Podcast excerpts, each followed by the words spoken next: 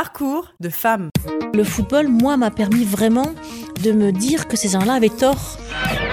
On décide comme ça, de façon générique, qu'on prend des petites filles, des petits bonheurs en construction et qu'on les jette. Voilà, on les met à la poubelle et on dit, c'est pas, on n'en veut pas et on veut pas investir sur vous.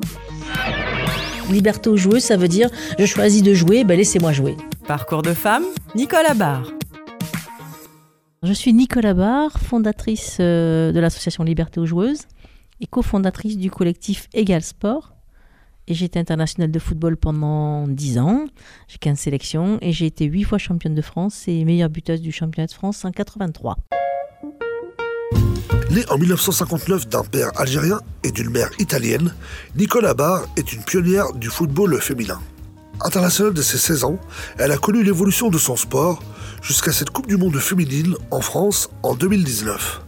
Impossible de ne pas lui demander son avis sur une compétition qui n'a pas existé à son époque on est passé de 50 000 à 150 000. C'est pour ça qu'on a eu la Coupe du Monde et qu'on ne l'a pas eu avant.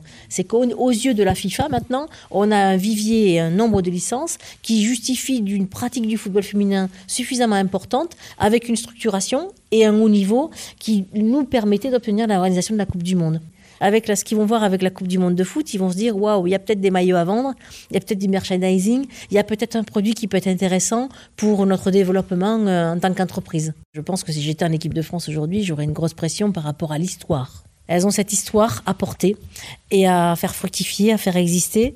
Et la pression aussi de hum, juste, juste montrer à quel point le football peut être pratiqué de manière magnifique. Elles ont la mission de séduire dans leur façon de jouer, dans l'enthousiasme qu'elles vont pouvoir apporter, dans les frissons qu'elles vont nous donner, dans de belles actions, dans des buts magnifiques. C'est moi, c'est cette pression-là que je pense qu'elles doivent avoir, parce que si elles réussissent ça, le reste suivra. Je trouve que c'est d'ores et déjà une belle réussite euh, populaire. Et si jamais elles ont la chance, et on a la chance d'avoir une équipe de France performante, oh là je crois que ça va être très très très fort. Parcours de femmes, Nicolas Barre. Si l'histoire de Nicolas Barre se confond avec celle du football féminin, celle de sa famille reflète une part de l'histoire de France. Il est venu d'Algérie, il avait 18 ans, je pense, 18-19 ans. Et il est arrivé comme ouvrier agricole à la campagne. Et ma mère est arrivée, elle avait 7-8 ans d'Italie. Euh, et elle était aussi euh, dans une ferme. Voilà, c'est comme ça qu'ils se, sont, qu'ils se sont rencontrés. On a eu des parents qui nous ont élevés de façon très stricte. On avait une éducation très carrée. Je les en remercie. Ça vous suit toute votre vie, ça, et c'est très bien pour interagir avec les autres avec respect. J'avais la chance de, de vivre en France, et puis sur le plan éducatif, c'est plutôt maman qui avait la main. C'est plutôt elle qui a euh, décidé un petit peu comment on était élevé. Ce qui embêtait le plus mon père, parce qu'on n'avait pas vraiment beaucoup d'argent, c'était que je me blesse et c'était les frais engagés euh, pour me soigner. Ça, vraiment, c'est quelque chose qui lui faisait crainte parce qu'on était vraiment très, très, très juste à la maison. C'est le racisme qui m'a amené à avoir du caractère hein, et à, à, me révolter, à me rendre compte que les choses n'étaient pas justes. Mes parents étaient des gens très bien, on était très honnêtes, on était très bien élevés, on travaillait tous très bien à l'école. Je n'ai pas compris l'injustice des a priori euh, étiquetés comme ça d'un seul coup parce que j'avais des cheveux frisés, que j'avais le teint mat. Et donc, toute petite, déjà, j'ai commencé à me rendre compte qu'il y avait quelque chose qui n'allait pas avec moi. Moi, petite fille, j'ai été au milieu de, de cette histoire-là. On n'est qu'à 8 ans dès 1962. Ça veut dire qu'il y a toute une partie de notre population qui a douloureusement dû quitter un pays aussi. Euh, donc, il y a beaucoup de souffrance dans cette histoire France-Algérie. Et puis, des parents qui nous disaient toujours ne vous faites pas remarquer et qui de toute façon, euh, de par leur éducation et, et, la nôtre, celle qu'ils nous avaient inculquée, donnaient toujours raison aux autres. Quoi. Cette petite fille qui ne devait se faire remarquer a trouvé son terrain de jeu sur le rectangle vert. J'avais 9-10 ans. Voilà, ce qui est un peu tard finalement quand on, on pense que pour bien, vraiment bien jouer au football, en principe, il vaut mieux quand même commencer à 5-6 ans. Euh, L'apprentissage euh, le plus tôt possible, c'est le mieux. Mais moi, finalement, je devais être tellement douée que même en commençant à 9-10 ans, euh, j'ai très vite euh, trouvé la, la, la, la, sensibilité du ballon, j'ai très vite compris les enjeux. Techniquement, je suis devenue très forte très rapidement. Bon, moi, je bossais, hein. Je bossais, je répétais, je copiais ce que faisaient les garçons, mais euh, je devais vraiment être très très douée pour le football. D'un seul coup, grâce au terrain de foot, je passais du. ah, J'avais une double vie en fait.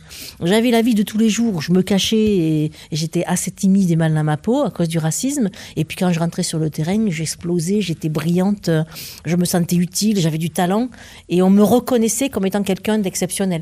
C'est surtout le football qui m'a, qui a permis de transformer ma rage, parce que petit à petit j'ai fini par comprendre quel était le problème, euh, et de transformer ma rage, ma colère, mettre cette énergie au service de, de toute cette génialité que j'avais sur un terrain de foot.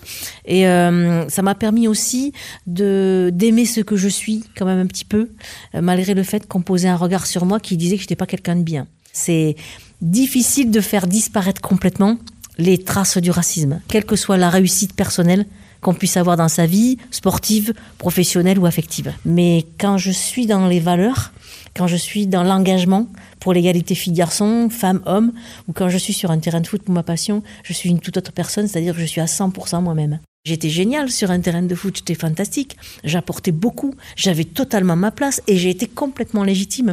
Parcours de femme, Nicole Abar. La footballeuse a dû se transformer en militante de l'égalité homme-femme. Lorsque entraîneur au Plessis Robinson, elle a dû se battre pour maintenir une équipe féminine au sein de ce club. On est en train de dire à des petites filles de 6 ans, entre 5 et 6 ans, qu'elles ne méritaient pas d'être là, qu'elles ne méritaient pas d'avoir de l'ambition, que de toute façon, elles n'avaient pas leur place dans le club de football. Et ça m'a renvoyé au racisme. Et je me suis dit, mais par a priori, parce que ce sont des filles, moi c'était par a priori parce que j'étais maghrébine, à moitié maghrébine, on décide comme ça, de façon générique, qu'on prend des petites filles, des, des, petits bonheurs en construction et qu'on les jette. Voilà, on les met à la poubelle et on dit, c'est pas, on n'en veut pas et on veut pas investir sur vous. Là, la colère est venue d'un seul coup et je me suis dit c'est pas possible. Et donc c'est dans l'énergie de la colère que j'ai dépassé ma timidité pour dire eh bien on va aller devant les tribunaux, on va demander à ce qu'on nous rende justice, c'est nous les victimes, on n'a rien fait de mal. Et ça a engagé le combat avec les parents sur un procès effectivement qu'on a fini par gagner et qui est une jurisprudence, française voire européenne. Là où ça a été important, c'est que j'ai créé une association du coup qui s'appelle Liberté ou Joueuse et que j'ai tenté de médiatiser et de mobiliser autour de cette affaire en, en indiquant que c'était absolument pas normal qu'il y ait cette discrimination de fait euh, entre les filles et les garçons dans un club de football. Et ça m'a amené à rencontrer la ministre des Sports de l'époque, Marie-Georges Buffet. Et à nouveau, quand j'étais toute petite, le football a changé ma vie. Et à nouveau, quand j'étais adulte, le football a changé ma vie. Et avec mon association, j'ai mis en place des actions à destination des enfants pour leur donner d'autres outils pour se construire, parce que je me suis dit que si on voulait changer le monde, la décision de justice, c'était important, mais que ça suffirait pas, et qu'il fallait faire un accélérateur, et l'accélérateur, c'était les enfants. Et puis j'interviens depuis 4 ans au quartier Courte Peine euh, à Seyss auprès des détenus, voilà où on échange en partant de mon expérience sur le sport et on élargit sur les discriminations dans leur ensemble. J'ai construit une démarche euh, et je me suis engagée, je me suis mise en danger, euh, j'ai pris la parole publiquement. Ça m'a amené à donner une dimension à ma personnalité que je n'aurais jamais imaginé lui donner. Dans les années 70, le football a été un véritable révélateur pour cette petite fille d'immigrés. Nicolas Barr espère que cette Coupe du Monde féminine en 2019 en fasse autant. Ah, mon rêve à moi, ça aurait été, dans le passé, d'être professionnel. Voilà. Mon second rêve, c'est que l'équipe de France gagne la Coupe du Monde féminine. Et mon troisième rêve, c'est que les clubs français, euh, au mois de septembre, appellent au secours en disant on n'arrive pas à accueillir les petites filles, on en a trop. C'est mon troisième rêve. Merci Nicolas Barr.